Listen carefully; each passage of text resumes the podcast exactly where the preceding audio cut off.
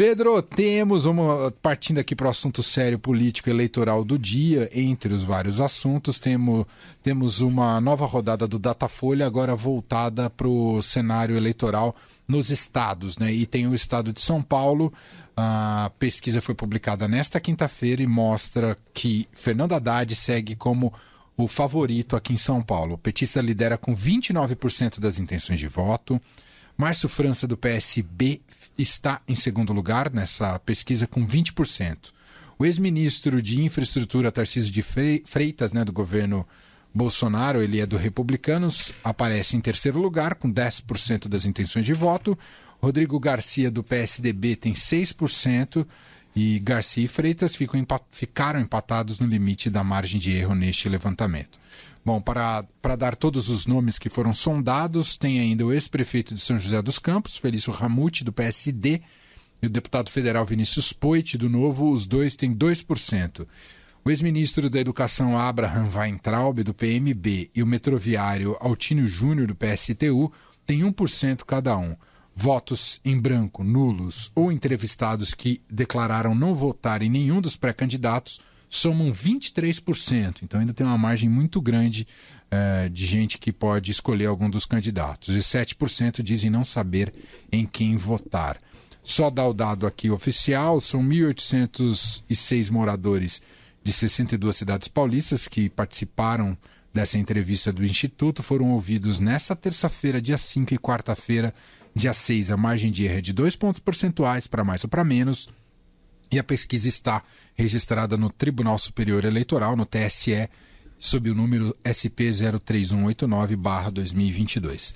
Pedro, o que, que, você pode dizer para a gente desse cenário em São Paulo pelo Datafolha?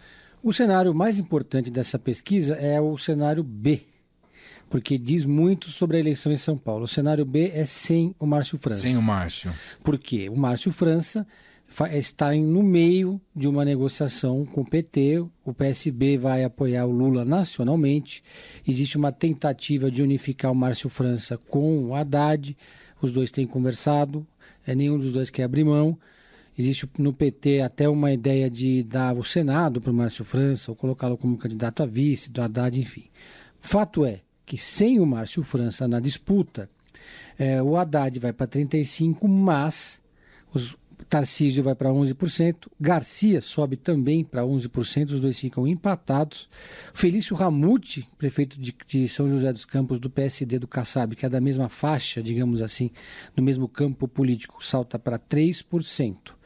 E isso mostra que é, o, seria mais interessante para o Haddad que o Márcio França ficasse na disputa. E também corrobora a tese do Márcio França, que ele tem usado nas mesas de negociação, nas conversas com o PT, de que ele é mais competitivo no segundo turno. Porque o Márcio França rouba os chamados votos azuis. Ele consegue entrar na bolha do eleitor de centro, centro-direita. Porque foi vice do Alckmin, né? Foi vice do Alckmin, é, não é do PT, então não, ele consegue se blindar um pouco contra o antipetismo. O antipetismo ainda é muito forte. Então o Haddad tem uma rejeição muito alta, tá, lidera, está bem, nunca o PT teve tão bem em São Paulo, é o melhor, melhor momento do PT assim nas pesquisas de intenção de voto em todas as eleições. O problema é que tem um segundo turno. E nesse segundo turno, o interior vai pegar fogo. Né? O interior é muito antipetista. O Haddad, ele e muito forte na capital. O Boulos também estava muito forte na capital, desistiu para ser candidato a deputado federal. E o Márcio França tem uma força no interior. O Márcio França foi governador, foi candidato à reeleição, perdeu, foi candidato a prefeito de São Paulo, tem todo um recall. Mas num segundo turno, ele teria, em tese, com essa pesquisa mostra isso, mais possibilidade de vencer o candidato do outro campo. É praticamente certo que, que o Haddad vai, se for o candidato, tá no segundo turno. Né? Uhum. A esquerda uhum. vai botar alguém no segundo turno. A, a, briga pela segunda colocação já ficou clara aqui que é uma briga entre o Tarcísio e o Garcia. Se o França, porque nós dificilmente teremos um segundo turno entre Haddad e França, né?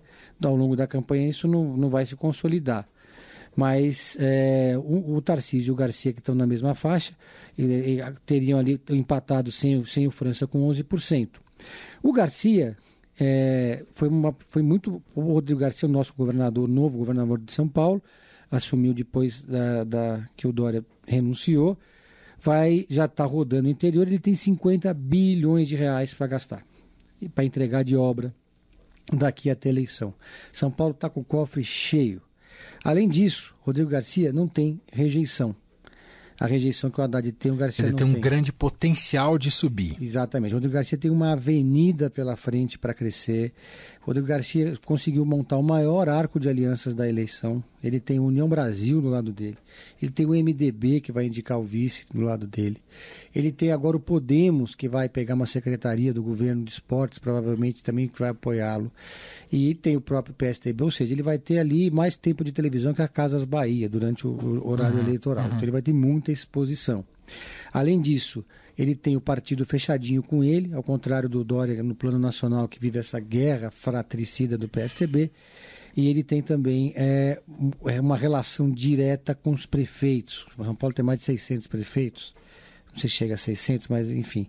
Então ele tem é, muito, muita obra para entregar. Né? Uhum. Amanhã, por exemplo, eu vou acompanhar o Rodrigo Garcia em Piracicaba. O que ele tem feito? Ele montou um, uma espécie de bonde do Garcia. Né? Ele leva cinco, seis secretários para cidades que são das macro-regiões. Ele já foi para Franca, agora vai para Piracicaba, depois para Marília. E lá ele passa o dia e dorme na cidade, na região, faz a reunião com os prefeitos numa longa reunião. Depois ele entrega é, tratores, caminhões, faz, entrega obra, vai na rádio local, almoça com todo mundo uma relação diferente do que o Dória tinha. O Dória ia muito rapidamente fazer aqueles encontros relâmpagos, ou então vinha os prefeitos para São Paulo. Sim. Prefeito gosta de atenção, prefeito gosta de carinho, né? E o, então ele tem essa conexão, essa capilaridade no interior. Né? Isso e... é a vantagem de estar com a máquina na mão. Exatamente. Não por acaso, é, o, Rodrigo, o, o Tarcísio, que vai ser o principal adversário dele nesse campo, que é o candidato do Bolsonaro, mas está procurando um vice que não seja um bolsonarista negacionista cloroquinista.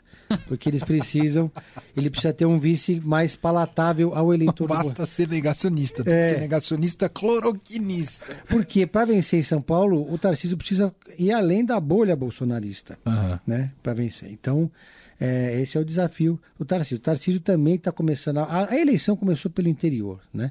O Tarcísio agora, sábado, vai estar tá em, em, São José do Rio Preto, terra do Rodrigo Garcia. Fazer um grande evento ali na cidade e estão fazendo essa disputa. O Márcio França e o Haddad estão ainda mais na coisa da, da, discussão política, mais focados aparentemente aqui na capital, porque é onde está, onde reside a força dos dois. Uhum. Então, as cenas do próximo capítulo são, é, vai, a, o próximo capítulo é essa negociação PT, PSB. E chama muita atenção e é curioso na pesquisa. No outro cenário, o Altino do PSTU, que é do Sindicato dos Metroviários, ele vai para 2% e deixa o Ventralbe para trás, com 1%. então a gente tem o PSTU fazendo o, ministro, o ex-ministro do Ventralbe comer poeira. Isso é curioso. Agora, pelos dados, ainda são os primeiros levantamentos, e claro, é, as pesquisas eleitor eleitorais sobre os estados e a discussão do debate eleitoral sobre a disputa para governo ainda é mais precoce, ela pega mais tração mesmo na campanha. É diferente da eleição nacional, que isso já está na praça há muito tempo, né? até pela maneira como o Bolsonaro conduz essa história né? e busca a reeleição. Então, está se discutindo eleição presidencial há algum tempo no país. Ah, já em relação à eleição ao governo do Estado, a coisa ainda está muito incipiente e a gente percebe pelos números, né? Tem um grande contingente ainda de gente que não decidiu em quem vai votar, brancos, nulos, indecisos, mais de 20%, a gente está falando de um quinto aí do eleitorado, então tem muito chão para todo mundo, né, Pedro? Tem oportunidade para todos os candidatos colocados e a gente vai ver isso estabilizar e consolidar mais para frente, né? Sem dúvida, a eleição começa a acontecer mesmo depois de julho, quando acontecem as convenções partidárias, aí o, o eleitorado começa a virar a chavinha. Uhum. É, a diferença é que aqui em São Paulo o cenário está consolidado. No plano nacional, a gente ainda tem muitas incertezas. Na terceira via, que agora. Você diz sobre quem vai ser candidato. Sobre os nomes, sim, né? Sim. E aqui em São Paulo não há uma polarização. Né? Existe um candidato que é o Haddad que lidera, existem é, dois candidatos, que é o Tarcísio Garcia disputando a mesma faixa, o, Mar... mesma faixa, o Márcio França que está ali em segundo, mas podendo se aliar é, com, com Haddad. E, e, já sabe, já sabemos quem são os candidatos. Eles já estão em campanha, já estão trabalhando né, já estão uh, avançando algumas casas na questão uh, eleitoral. Agora, de fato, uh, o Márcio França vai agora ganha cacife com essa, com essa, com essa pesquisa, para tentar chegar a um acordo melhor com o PT. No plano nacional, para o Lula, não é uma má ideia que, é, que entrem dois candidatos do mesmo aliados na disputa presidencial, porque uhum. aí o Lula teria dois, dois palanques. palanques é. O Geraldo Alckmin subiria no palanque do Márcio França, o Lula do Haddad, um subiria no palanque do outro, o do outro do um, e aí eles dariam, fariam ali um bem bolado, né? A questão toda é o segundo turno. Entendi. Porque a rejeição do Haddad não é brincadeira, não. Você quer dar um pitaco só rapidamente eleição no Rio de Janeiro, Pedro? Lá também teve Datafolha, o Freixo lidera com 22% e o Cláudio Castro, né, atual governador, com 18% das intenções de voto. Depois, demais candidatos, o ex-prefeito de Niterói, Rodrigo Neves, do PDT, com 7%, Eduardo Serra, do PCB, com 5%, Ciro Garcia, do PSTU, com 4%, ex-prefeito da a presidente da OAB, Felipe Santa Cruz, tem 3%, e o deputado federal Paulo Ganimi, do Novo, com 2%. Freixo liderando, que não é algo comum a, ali no Rio de Janeiro a esquerda conseguir despontar à frente, né, Pedro? Exatamente. Eu até tive recentemente, esses dias agora, com o Rodrigo Maia, que abriu mão de ser candidato a deputado no Rio. Excelente entrevista, é, por sinal, viu? E ele disse que. Ele contou né, nessa entrevista e na conversa que desde o início ele defendia que o presidente da Assembleia Legislativa do Rio de Janeiro, que é do PT, fosse o candidato da grande coalizão para enfrentar o Cláudio Castro. Ele iria para o PSD, porque é um partido neutro, aí todo mundo, o, Freixo abriria a mão, o PT também, você faria aí sim uma grande frente ampla contra o candidato do Bolsonaro no Rio de Janeiro. Não deu certo esse movimento, o Freixo entrou na disputa com o apoio do PT, algo inédito no Rio de Janeiro, né? O PT apoiando, aliás, o PT apoiando o PSOL é algo muito difícil. Uh, o Freixo está muito bem colocado, mas, mas, mas acontece que não há. Lá no Rio de Janeiro há uma polarização, que não tem aqui. Os demais candidatos estão todos lá na casa do, do 1, 2, 3%. A grande aposta. E aí o Eduardo Paes, que é o prefeito, ele tem. A primeira opção dele seria o Felipe Santa Cruz, presidente da OAB. Uhum. Mas o Rodrigo Maia colocou no jogo também o pai dele, o vereador César Maia que pontua muito bem em algumas pesquisas, etc. E aí ainda tem esse candidato do PDT, do, lá no Rio de Janeiro. Então eles, a tendência é que os três se unam na mesma candidatura, mas ainda assim ela é uma candidatura que é muito, muito frágil, apesar de, de todos esses partidos. O problema é que há uma rejeição muito grande à esquerda no Rio de Janeiro e, e o Freixo é ainda identificado com o PSOL que é um partido que a classe média do Rio de Janeiro considera radical, que é, é difícil assimilar essas propostas. Por isso, inclusive, que o Freixo foi para o PSB e deixou o PSOL. Aliás, eu falei errado aqui, porque o PT apoiando o PSOL, apoiando o PSB, né? Uhum, é verdade. O PSOL, aliás, o PSOL no Rio de Janeiro... O Freixo deixou o deixou, PSOL, né? Deixou o PSOL. É. é... E, mas o PT, a esquerda já governou o Rio de Janeiro. É um dado curioso, né? Benedita ah. da Silva foi governadora do Rio. Então, lá nós temos essa polarização. O Bolsonaro é lá, lembrando que o Rio de Janeiro é a base do Bolsonaro. Sim, sim. Então eles estão apostando muito lá no Cláudio Castro.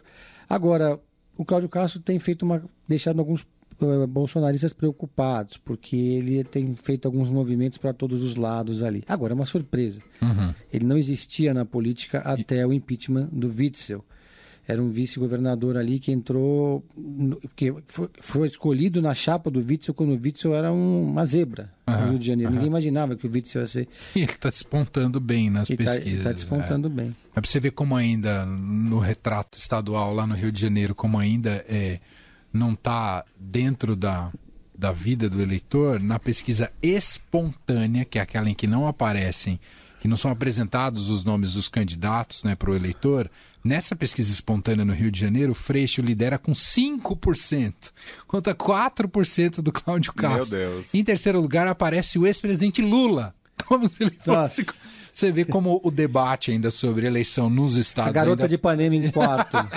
Quase isso. Romário, Romário. Romário. Você vê como está devagar ainda. Mas aí você vê, só para finalizar, o poder da máquina, né? É. Porque não dá para subestimar nunca a máquina não. de governo. É muita plata, muita obra, estrutura, fazer campanha, acordo. É isso. Pedro, aquela dica final para gente de toda quinta-feira, toda a coluna, aliás? Na ponta da língua, Tokyo Vice, da HBO Plus, que entrou agora. Hum. Agora, acho que ontem. E eu já assisti três episódios na sequência. É uma série maravilhosa, uma história real de um jornalista, de um americano que vai para Tóquio e vira o único jornalista americano repórter do principal jornal lá de Tóquio. E ele cobria a Yakuza. E ele acaba fazendo uma série de reportagens sobre Yakuza, assim, uma, uma série sobre sobre crime organizado, sobre jornalismo, se passa no Japão, tô adorando. Ficção ou documental? É, não, ela é ficção. Ficção. Quer dizer, ela é, drama, é uma, uma, dramatização de uma história real, uhum. baseada na biografia desse repórter ah, que, legal. que foi morar em Tóquio e fez é, e se, se meteu no meio ali da Yakuza. Mas, puta, mas, mas Você só deu essa dica porque hoje é dia do jornalista, é isso, Pedro? Uau, olha só, é verdade, hoje é dia do jornalista. Tudo, rapaz. Dia do jornalista, é verdade. Então, parabéns, Pedro. Gostei parabéns. da dica, da dica HBO, né? HBO. Muito bem. É isso, minha gente. Pedro Venceslau volta na semana que vem com mais por aqui. Um abraço, Pedro. Um abraço a todos. Valeu. Valeu.